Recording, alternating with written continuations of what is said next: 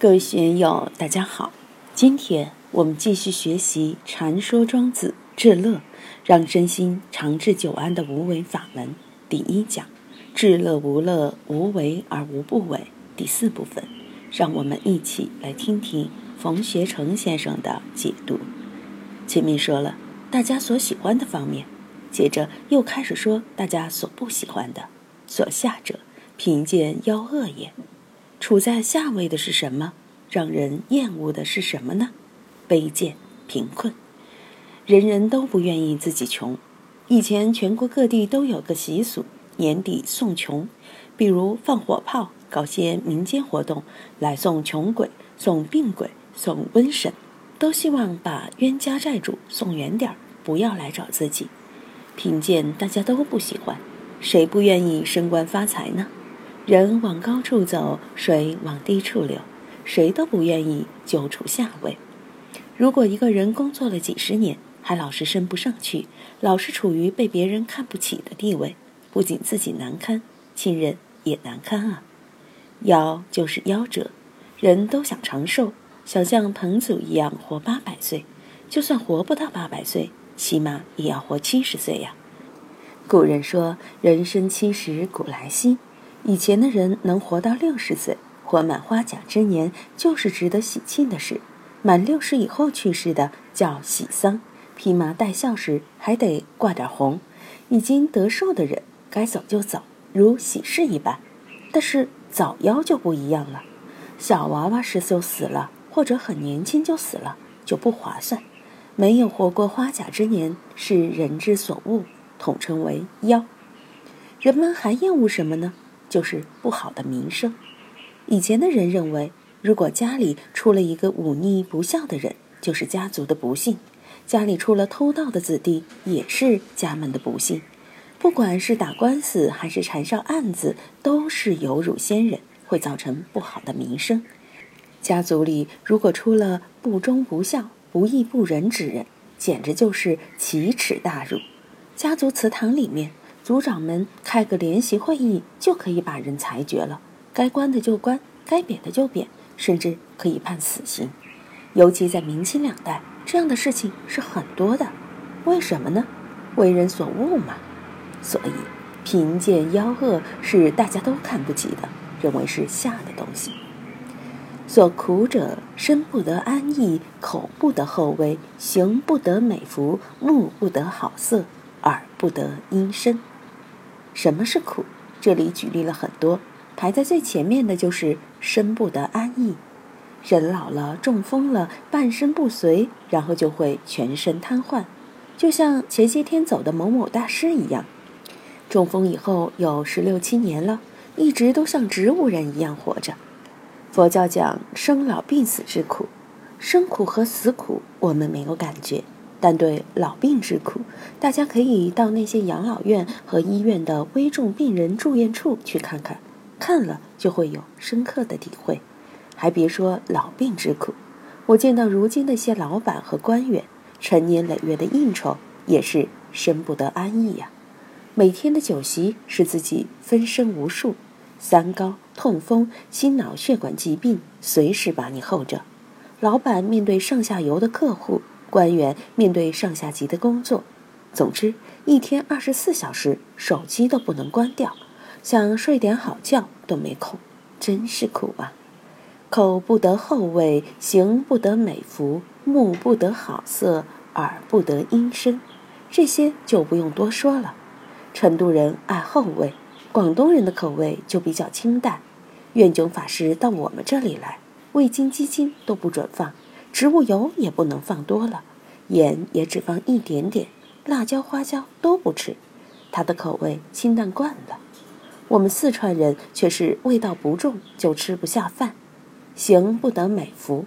现代人就是要穿得漂亮华丽，像在上流社会生活一样，西装、领带、皮带一样也不能少。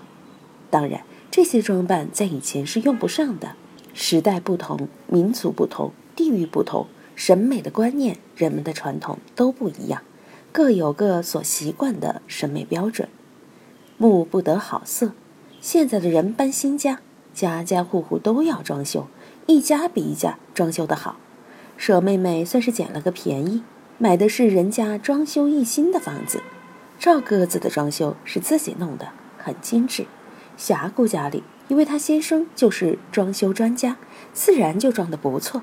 刘大姐家里也相当可以，帅哥家也装得不错。波师兄家因为是老房子，只能说是凑合。他们一家人也很忙，有客人去要提前预约，好先打扫卫生。若不得者，则大忧已惧。很多人都有一种执着，希望尽善尽美。舍妹妹那套房子，以前的房主就是个执着的人，材料要最好，工程要最好，设计要最好。弄完了以后还是不满意，为什么呢？装修下来又觉得房子小了，几十平米的房子，公摊面积一减，能有多大呢？于是又想到成都花园去买两百多平米的房子。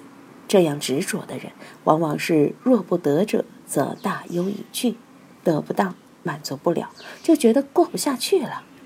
得不到富贵寿善，也会产生恐惧。在官场上混的人，就更看重这些。这段时间政府换届，各部门都在调整班子，顺风的人不会来找我，调整的不到位的感觉换届有点悬的，有些人就会跑来找我了。要我给他们看一下，到底会怎么样？这些来的人一看就是忧已去，有些尽管是平调，但是从实权部门调到某个地方做个闲板凳，心里当然不高兴。为什么呢？日前职权在手，好不威风；现在大权旁落，从正职到闲职，就像从九重天落下，一屁股坐到了平地上的感觉。语言中明显就有了忧以惧的感觉，这确实就是世间人的心态。真正的英雄豪杰是能伸能屈的，能够高高山顶立，也能深深海底行。把无常早就看破了，不会挂在心上。西汉著名文人梅城所著的《姬发》，好像是专门为庄子这里所举的案例。楚太子有疾，而无客往问之。楚国的太子生病了，吴国的一位客人去探望他的病情，这位楚太子就对吴客讲述了自己的种种病症，不外乎是因富贵而引起的五劳七伤。